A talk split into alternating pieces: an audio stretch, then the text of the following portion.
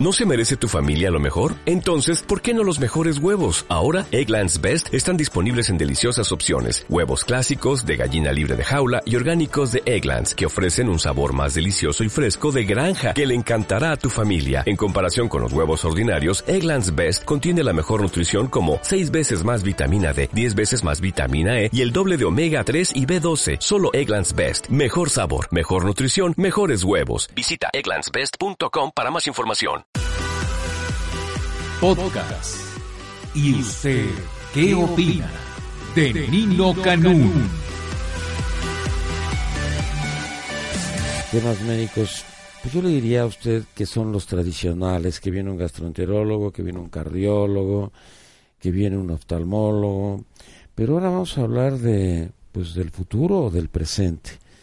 ¿Qué tiene que ver esto de la robótica? El escuchar la palabra robótico nos lleva pues principalmente lo de los automóviles, ahora que tuvimos lo de los automóviles con esto de las compañías que van ensamblando los autos acá a través de la robótica. Después hicimos uno de robótica con los conductores de la televisión y de la radio en Filadelfia. Esto ya se puede programar. En el caso de los aviones, pues los aviones que no traen piloto, de los cuales hemos estado hablando constantemente y ahora sobre todo en lo que ha venido sucediendo en Ucrania, hay un gran parecido a lo que le vamos a comentar hoy. Se llama la robótica, se llama telemedicina, teleeducación, pero ¿y esto cómo me llega a mí este tipo de información? ¿O es en mi beneficio? ¿O es para mi salud? ¿O es para qué? El día de hoy nos acompaña el doctor Mucio Moreno Portillo, director general del Hospital General Gea González. Mucio, mucho gusto y muchas gracias por estar con nosotros. ¿Qué tenemos o qué debemos de entender cuando hablamos de robótica? Yo creo que primero el concepto, Nino. Eh, un robot, ¿qué es un robot en cualquier campo? ¿no? Eh, ahorita aterrizamos a la parte quirúrgica o a la parte médica, pero un robot simplemente es un sistema o una, un ente digamos, que está destinado a hacer alguna tarea o servicio que normalmente hace un humano.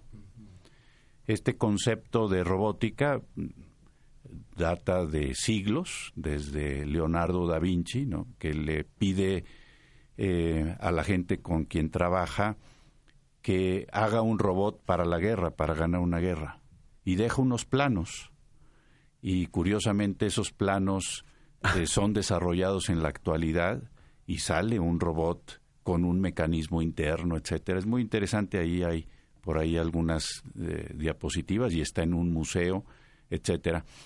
Luego viene alrededor de los años 20, 1920, mm, renace este concepto de robótica a través de un eh, escritor ruso, que publica una novela que eh, se llama Robot y que desarrolla todo un concepto en donde este robot podrá sustituir al humano en algún momento. Claro, evidentemente esto es una idea. Se ve como una fantasía, me quiero imaginar en ese tiempo. Una fantasía. Y lo que ahora vemos actualmente es cada vez más en la industria, en la eh, en en prácticamente todas las tareas del humano eh, sistemas robóticos que ayudan a hacer estas tareas que hace el hombre, que hace la mujer, cotidianamente. Y lo vemos en la casa para labores domésticas, como lo vemos en el quirófano actualmente, y que es de lo que vamos a platicar hoy, eh, para el cirujano. Pero el quirófano es mi vida la que está en juego y yo pienso que debe de haber una gran precisión y que tienen que estar ahí los cirujanos y los médicos a los que les tengo confianza o a lo mejor a los que ni siquiera conozco porque he llegado por medio de un accidente. Pero estoy pensando en que eh, los seres humanos me están atendiendo, no un robot. ¿Qué pasa? ¿Cómo debo de cambiar mi mentalidad? Sí, y, creo que tienes toda la razón. Eh, da miedo decir, oye, yo voy a darle mi confianza a un a una máquina eh, a un sujeto que está frente de mí y que me inspira o no confianza porque mucha gente dice yo con este no me opero verdad Eh, Pero otros ah, decimos, "Ah, con este hasta me muero. cara". y con Por este sí. gran confianza, ¿no? Yo creo que eso tiene que quedar muy claro, que el sistema robótico eh, es simplemente un sistema que ayuda al cirujano, no lo sustituye. Eh, el cirujano tendrá que seguir haciendo la operación, nada más que tú imagínate un cirujano que mm, después de la experiencia de 60 años, 50 años operando, físicamente ya no pueda hacerlo, porque no puede estar parado en una sala de operaciones seis horas, porque su pulso ya no es igual que antes y, y ahora eh, pues ya no maneja el bisturí con la misma habilidad porque la espalda le duele y no puede estar acostado, eh, reclinado sobre, la, eh, sobre el, el paciente que está acostado. Lo que tú me digas, todo eso lo va a sustituir un robot que le permitirá al cirujano por lo menos tener unos 10 años más de vida activa. Eh, entre las ventajas que vamos a platicar hoy. Fíjate que estuve platicando hace una semana con un oncólogo muy famoso que, bueno, pues ya no puede. Es Román Torres Trujillo. Sí. Entonces me dijo, Nino, me voy a ir a Europa cuando regrese y ya no pienso hacer nada más que pues estar atendiendo mi consulta, pero ya las cirugías se acabaron para siempre. Y es exactamente lo que tú me estabas mencionando. También el día de hoy nos acompaña el doctor Carlos Pacheco, él es jefe de la División de Urología y Cirugía Robótica del Hospital eh, General Gea González. Eh, Carlos, mucho gusto, bienvenido. Buen día, Nino. Muchas gracias por la invitación. Ahora el que me va a hacer todo eso va a ser un robot o qué? Bueno, sí. eh, En lugar del urólogo ya no voy a sufrir, porque todo parece que el problema es que los urólogos son del sexo masculino. Si fueran urólogas Entonces- estaríamos todos pendientes. entonces le, le- va a quitar la esencia a la especialidad, pero en realidad no. Eh, la cirugía robótica se desarrolló en sus inicios, eh, como decía el doctor Muncio, bueno, tiene antecedentes desde Leonardo da Vinci hasta la actualidad. Increíble, ¿verdad? Que en ese en entonces que- hubiera eso. en que tenemos esta que, que gracias a, a en parte no es, es de los beneficios entre comillas que deja la, la tecnología de guerra eh, este tipo de, de, de, pues de, de tecnologías nuevas muy avanzadas que nos ayudan Eh, como decía precisamente el doctor Mucio esto no sustituye al cirujano es es como una prolongación de del cirujano que obviamente prolonga 10 años más la vida útil de un Pero cirujano. ¿cómo sería? Ponme un ejemplo. Sí, usted, eh, hay, hay, eh, el cirujano está en una consola, eh, como de estas consolas Sí, nuevas de sí, Atari, sí. Con un visor que da una eh, visión. Antes jugábamos al Nintendo De- de- no, para ya a- no hacer las este, a- ahora- cirugías espantosas esas con herida de caballo, ¿no? que era así de lado a lado. Exactamente, ahora se van a hacer a través de un visor en tercera dimensión que magnifica la- la- los campos visuales. A través de unas incisiones o de unos orificios que se hacen en el paciente, se colocan unos, eh, le llamamos puertos, pero son como eh, puertos de acceso Sí, de sí. los instrumentos Eso del robot claro. se, se entra, se visualiza la zona que se va a operar y en espacios muy pequeños, en cavidades muy estrechas, el, el- el robot puede hacer toda clase de movimientos y de Es como manipulaciones. si estuviera jugando Atari, como si Eh, estuviera eh, jugando a Nintendo, pero con una gran con precisión. una gran precisión. Aquí el, el cirujano es el que está manejando el robot, el que está dirigiendo, ya sea con por medio de, de, de- de movimientos manuales o con pedales o con la misma voz puede uno acercar o, o distanciar la visión de la lente de la lente que está dentro del paciente y que podemos magnificar a, a- Estos médicos tendrán que ser jóvenes por la información que se requiere y se necesita para manejar esta consola. No necesariamente. eh, eh, sí, eh, obviamente los eh, pa- las gentes jóvenes traen ya chip ya, sí. integrado. No, no, no, ahorita, Y, y ahí nos, nos llevan a los cirujanos ya de edad. Este, ahorita los colegios campo. particulares ya no tienen papel, ya tienen pizarra eléctrica y iPad para los niños. Eh, y es exactamente, increíble. y parece increíble, pero el desarrollo psicomotriz que tienen los jóvenes con los juegos este de estos nuevos es impresionante. Entonces, para ellos el adaptarse a esta tecnología es muy fácil, muy fácil más que para las, eh, los cirujanos que ya tenemos. Nosotros aquí en Grupo Radio Centro tenemos gente de 20 a 30 años, máximo 30 años, manejando todo lo que tiene que ver con nuestros portales y los mejores son los de 20 años. Sí, y si me están escuchando no me van a volver a hablar los de 30, pero ya como que son mayores. Eso quiere decir que la tecnología requiere de estos jóvenes, ¿no? Sí, en este caso también. definitivamente sí, pero los cirujanos... Eh, son los que determinan y deciden. Cualquier cirujano puede eh, entrenarse en... Si usted me opera de la próstata, usted es el que maneja la operación. usted es. el que maneja la cirugía. Definitivamente. Ya, me quedó claro. Bueno, pero ahora vamos a la medicina aquí. Ah, me dieron una, un breviario cultural antes de empezar el programa porque mi ignorancia es absoluta sobre el tema y yo dije, ¿y ahora qué hago? También está, bueno, no lo va a usted creer, pero desde Zacatecas, la doctora Mónica Armas, ella es coordinadora estatal de telesalud y robótica de los servicios de salud en Zacatecas. Mónica, mucho gusto. Muchas gracias, Nino. Yo te conozco desde que eras niña. Yo también. Cuéntame, ¿cómo va la medicina? ¿O cómo es en el caso de la medicina? Porque me costó trabajo, pero ahorita ya le entendía esto. Ya no fue tan difícil ni tan complejo. Yo creo que hablar de los procesos de robótica es, eh, interesante eh, entender o comprender que una de las, de las aplicaciones precisamente de la robótica tiene dos enfoques.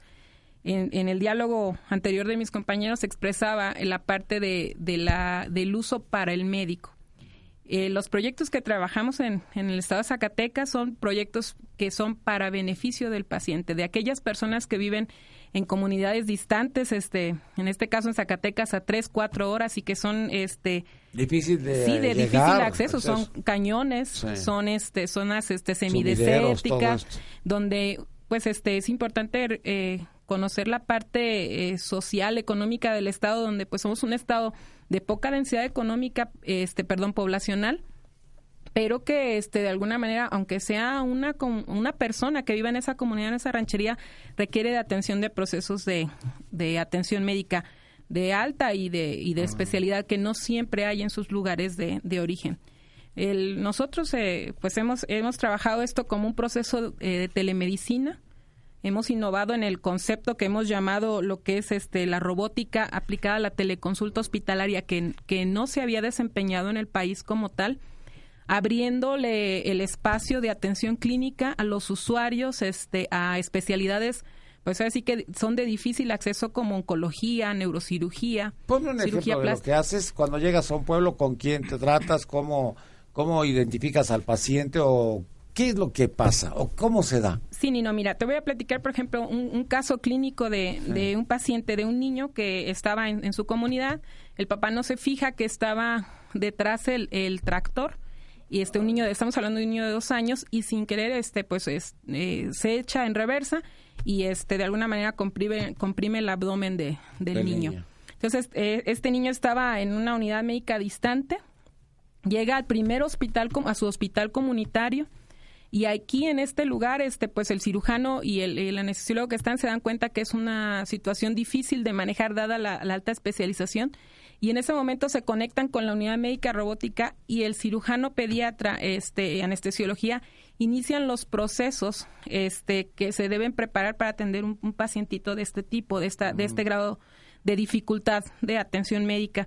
Entonces, cuando se sugiere ya el traslado, cuando el niño llega, pues ya el niño llega directamente a quirófano. En, en el caso de que no se, tuviera este vehículo, pues se tiene que esperar y llegar a llamar al médico este que sepa dónde está ubicado el caso clínico, cómo se encuentra el paciente, adelantar la sala de quirófano. Entonces, este es este uno de los de los casos exitosos.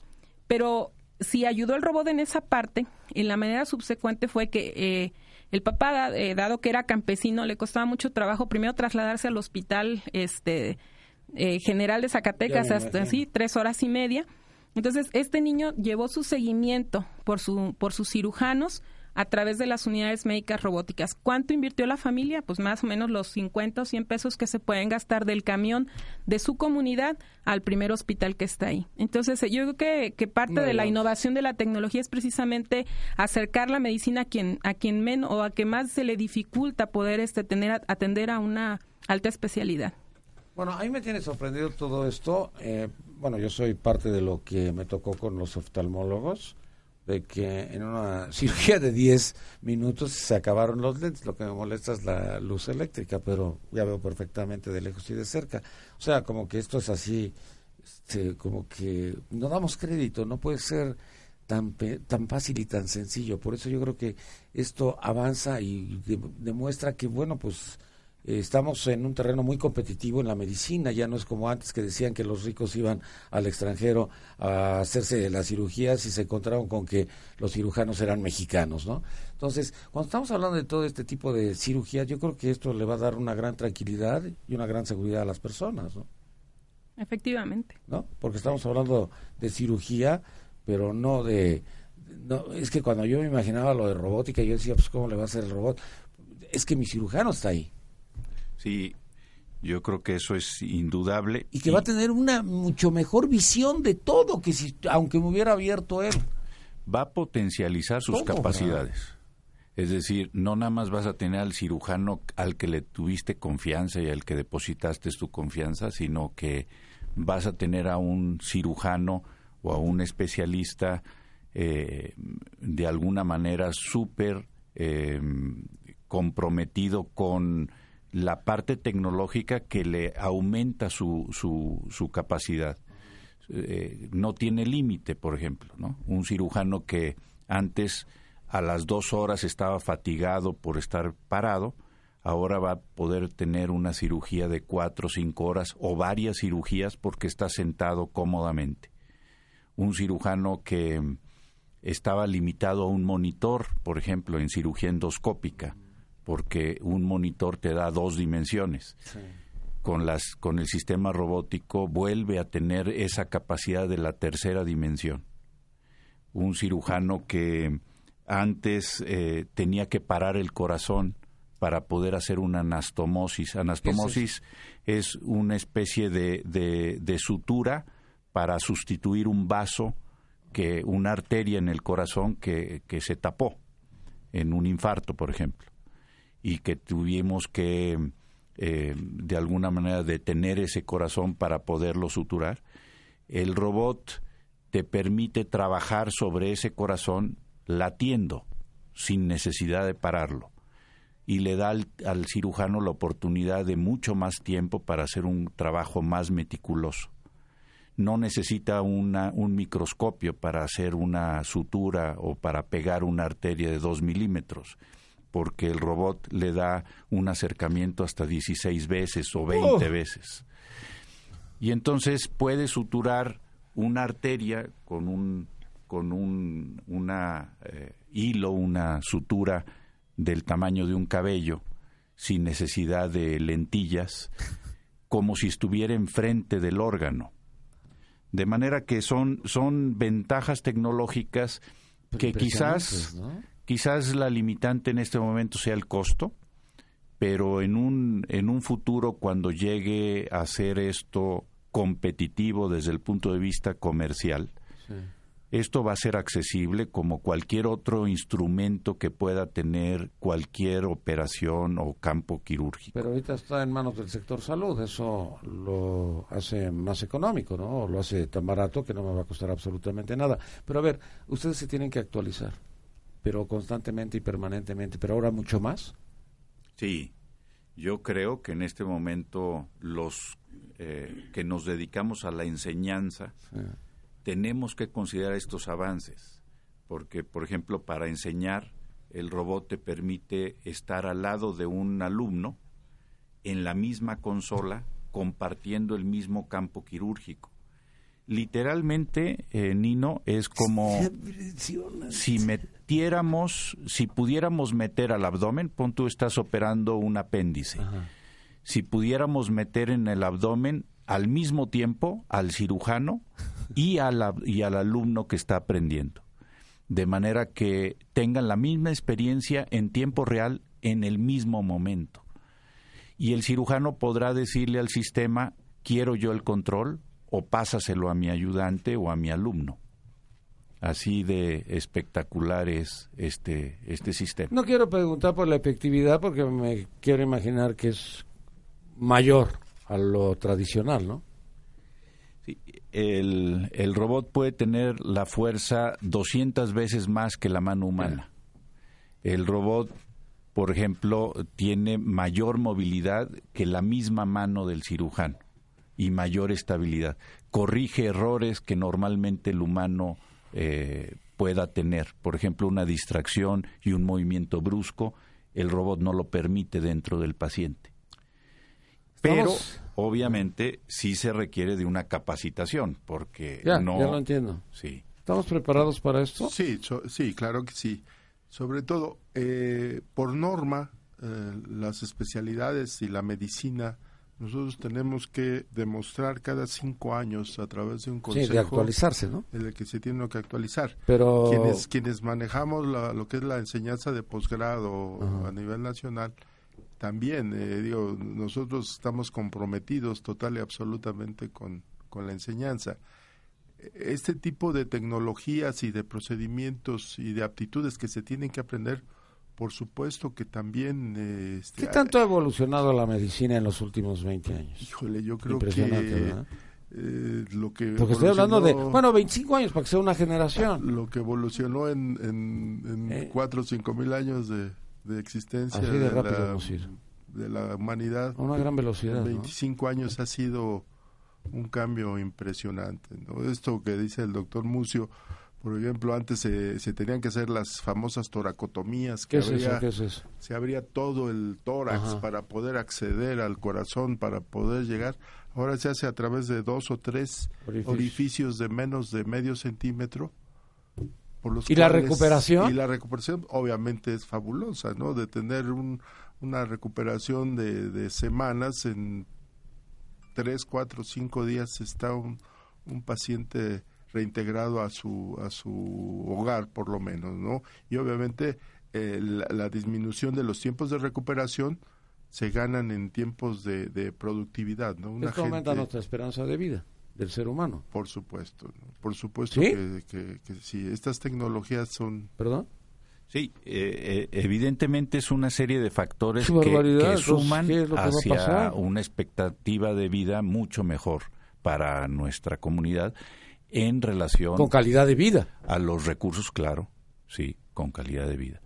A mí cuando me operaron de esto de los ojos, que era así como muy simple, eh, estábamos así como muchísimos y entrábamos y salíamos, pero así con una gran Sí. velocidad desde los viejitos que no veían, que traían las cataratas, hasta los niños, pero Es- todos así como... es el ASIC. la- No, es una locura eso, una locura. Lo que pasa es que la medicina va, va acorde al- a la, a la, al- No, a la evolución de la, de la brecha generacional.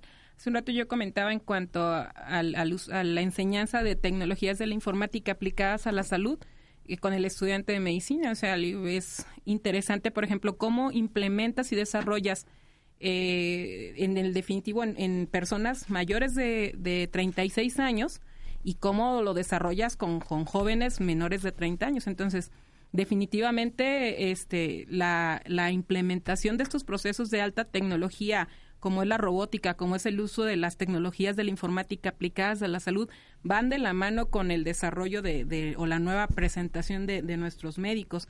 Definitivamente, este, los que estamos en, la brecha generacional de los 40 hacia arriba, que crecimos en la generación del no toque, definitivamente se presenta siempre una situación de dificultad en, en la adquisición de habilidades para los procesos de TICS. Pero definitivamente la tecnología, o sea, está de la mano. Y yo quisiera pues comentar que escuchando lo que hay en el Hospital Gia González, lo que tenemos, este, pues podemos hablar que este México se encuentra a la vanguardia de a- este de- en América Latina en cuanto a robótica, en cuanto a expedientes clínicos electrónicos, en, en cuanto a telemedicina, teleeducación, entonces todos los procesos que manejamos en el país están a la vanguardia y pueden competir con algunos países en, Fíjate, en Mónica, Europa. que siempre que vienen los médicos hablan de Distrito Federal, Monterrey y Guadalajara. que no conocen Zacatecas. Por eso, eso es a lo que iba yo a llegar. No es minimizar ninguna entidad Ah, no, federativa claro. ni ninguna ciudad, pero ellos siempre dicen, bueno, hay tres sitios y tres lugares donde tenemos tercer nivel y tenemos esto y tenemos esto y tenemos esto y pareciera como que lo demás es como muy complicado o muy difícil y hay que venir a estos grandes centros este como el Distrito Federal, como Monterrey o como Guadalajara, para alguna cirugía así este distinta y diferente, pero ahora estamos hablando de, pues, ahora sí de tecnología de punta. Porque siempre se, se escucha todo el mundo dice tecnología de punta. Esto sí es tecnología de punta, ¿no? Sí, definitivamente. Esta tecnología que se ha desarrollado a través del robot de, desde los primeros eh, intentos que hubo de los, eh, los, los eh, equipos previos al robot actual, al Da Vinci, que es el Zeus. Eso está impresionante, que haya sido de esa época. Es, es, es realmente tecnología de punta, ¿no? Es, es algo que que debemos de desarrollar y debemos de tener todos. Mira, yo cuando era chavito conocí IBM, IBM era así como, pues, no sé, muchas computadoras o muchas cosas, porque ni sabía yo qué era. Y este y era pues enorme, enorme, enorme para sacar un papel. Y ahora con este iPad saco todo lo que se me dé la gana, sin tener todo eso. Me quiero imaginar que es así, ¿no? Pues ahora hablemos de lo que es el almacenamiento en las nubes. Bueno, yo les comentaba que, por ejemplo, Zacatecas tiene un sistema que se le conoce como PAX-RIS, me decía, es un sistema de digitalización de imágenes radiológicas en el que el paciente va, se toma la radiografía y queda guardada en un servidor. Yo les decía que, ¿y cómo le beneficia? Porque yo creo que el enfoque de, la salud siempre tiene que tener un impacto social, si no, no sirve. Entonces, ¿cómo, ¿cómo funciona? Pues bueno, la gente que viene de una ranchería, resulta que se le olvidó su radiografía, este, que iba a revisar con el traumatólogo en el camión entonces, antes, en, los, en, en otros lugares, o a lo mejor puede suceder todavía en algunas partes del país, pues llegaba el paciente a la consulta y le decían, ¿sabes qué? Este, nota su radiografía. Ay, se me olvidó en el camión. Pues sabe que va a tener que volver a pagar, tomarse su radiografía y luego vuelve a buscar el archivo, vaya, consiga su expediente y regrese. Y más o menos en ese inter el paciente se llevaba aproximadamente más de una hora. Y si le iba bien, pues alcanzaba consulta ese día, si no se regresa y le reprogramamos en tres meses su próxima cita. Bueno, ¿qué sucede en Zacatecas? Eh, tenemos todos los hospitales tienen este sistema y tenemos un servidor central que concentra más de 20 mil estudios radiológicos de todos nuestros pacientes de los servicios de salud.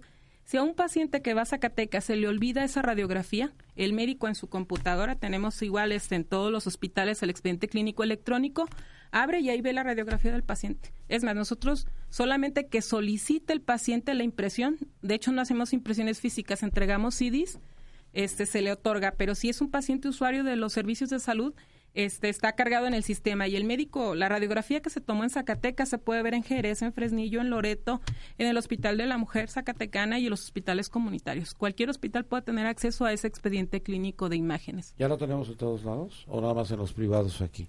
Sí, e, este sistema del que habla la doctora Mónica eh, es un sistema habitual, digamos, de almacenamiento de imágenes en prácticamente todos los hospitales, en donde ya no se manejan radiografías, se maneja un archivo digital, como lo está explicando.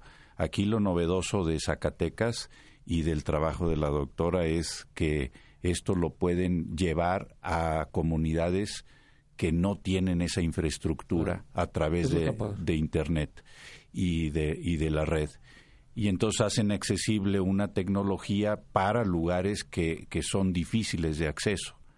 Este, y yo creo que los sistemas de salud en general tienen que pensar y tienen que invertir en esa en esta situación porque eh, de otra manera serán rebasados. Eh, nosotros en el en el hospital GEA, eh, como sabes, es un hospital de referencia en muchas cosas, ¿no? Algunas malformaciones craneofaciales eh, y ahora nos estamos orientando a que sea un hospital de asistencia ambulatoria para problemas de tipo quirúrgico de todas las especialidades, pero con la característica de resolverlas sin hospitalizar al paciente. Y para eso, por ejemplo, el sistema robótico, por eso invertimos en un sistema robótico, nos va a permitir mayor precisión. Este, pero algo, Nino, yo sí quisiera tomar un minuto para comentarlo. Que quieras. Algo que el sistema robótico em, tiene como potencial y que no hemos platicado aquí es eh, la posibilidad de tener un especialista en cualquier parte del mundo. es decir, no en un hospital, no en un país, no en una región, en cualquier parte del mundo. Si yo en este momento digo, mira, en China, en, en, en, el centro del país, existe un chinito que tiene una habilidad fuera de, de serie para operar la glándula paratiroides, por ejemplo. Y, este, y en cinco minutos te resuelve un problema que puede estar causando riesgo en la vida. Bueno, ese chinito, por medio de, de la red, puede operar un paciente en México en cualquier hospital, aunque sea en la Sierra Alta de Guerrero o en la comunidad más retirada de eh, Tapachula o de, eh, o de Chiapas. Ese potencial, ¿no? Que, que, casi casi es como ubicuidad de la parte de la parte quirúrgica que también puede ser de la parte médica, es el que creo yo los sistemas de salud deben de ver hacia futuro, porque eso resuelve el hecho de necesitar especialistas completamente eh, diversificados en, en, todos los lugares, eh, sustituirlos por tecnología. Que en este momento la tecnología, porque específicamente el sistema robótico está monopolizado por una sola compañía que, que, que obviamente dicta precios. ¿Qué compañía es? Se llama Intuitive. Es una compañía mundial que compró todas las compañías de robot a nivel mundial y que es la única que vende en, en la actualidad. Pero eso yo creo que va a cambiar y tiene que cambiar. Eh, cuando haya una competencia de mercado, los precios van a, bajar. van a bajar. Para entonces, nuestros sistemas de salud deben de estar listos y debemos de estar capacitando ya a los muchachos, a los jóvenes, como tú dices, que van a ser la siguiente generación. Si no invertimos en esa, con esa visión a futuro, evidentemente siempre estaremos retrasados. Bueno, despedimos a nuestros invitados, licenciado Efraín Herrera, secretario de la Dirección General de Comunicación Social de la Secretaría de Salud.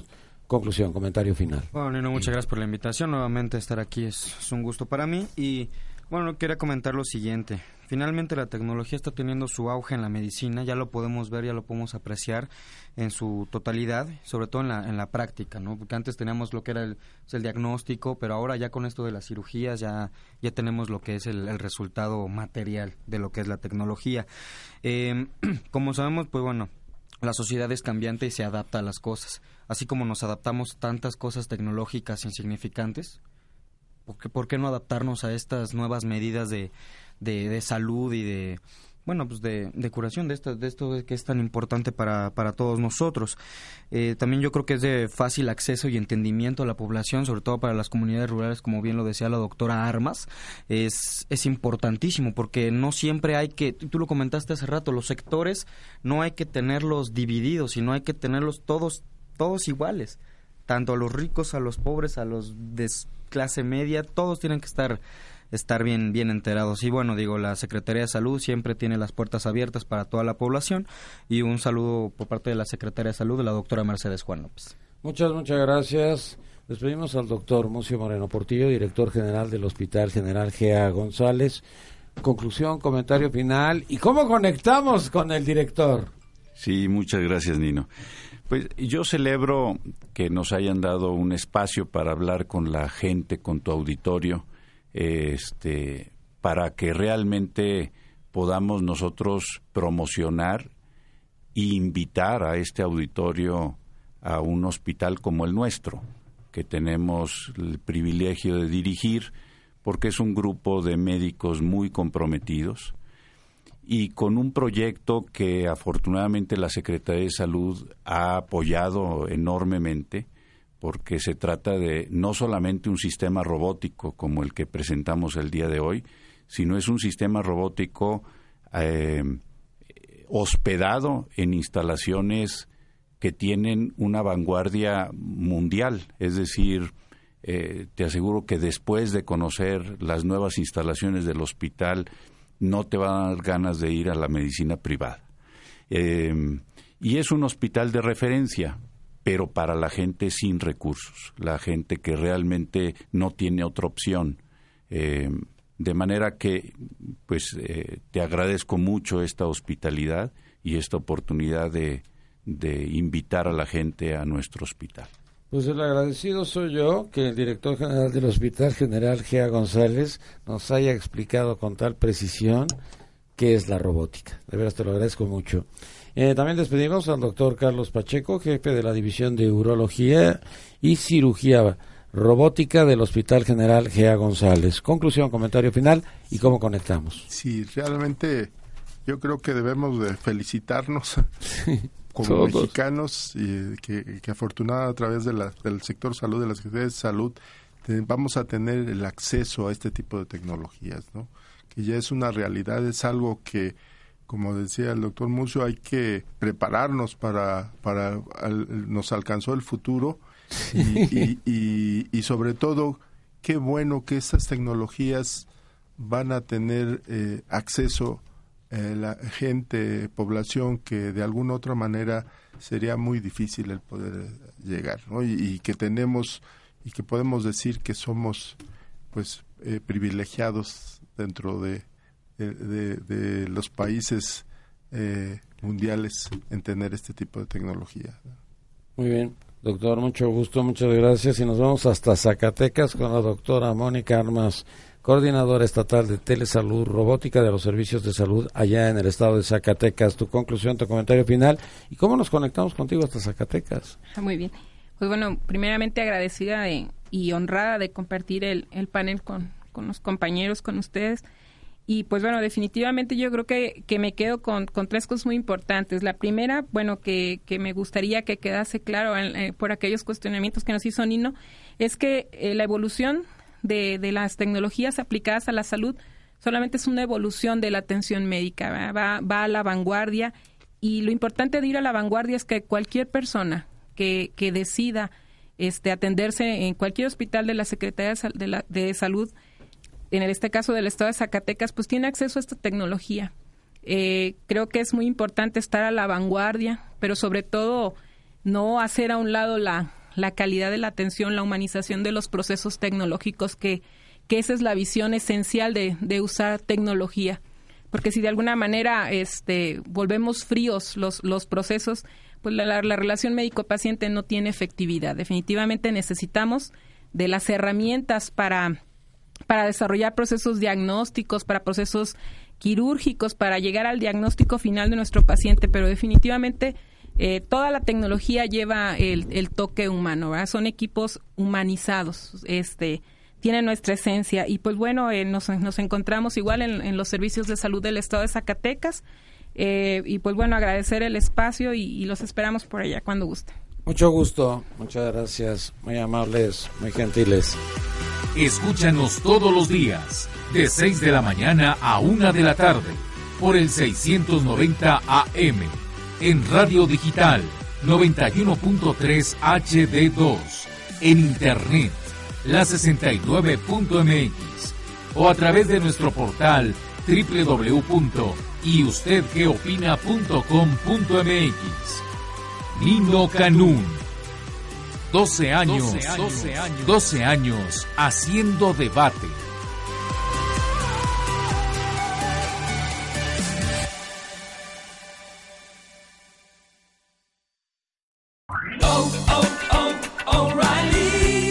¿Necesitas ayuda? En O'Reilly Auto Parts te ayudamos. ¿Necesitas algún consejo? Te aconsejamos. Nuestros profesionales en autopartes están siempre disponibles para ayudarte a encontrar lo que necesites. Excelente servicio al cliente es solo una de las ventajas que ofrece O'Reilly Auto Parts. Los profesionales en autopartes. Oh, oh, oh,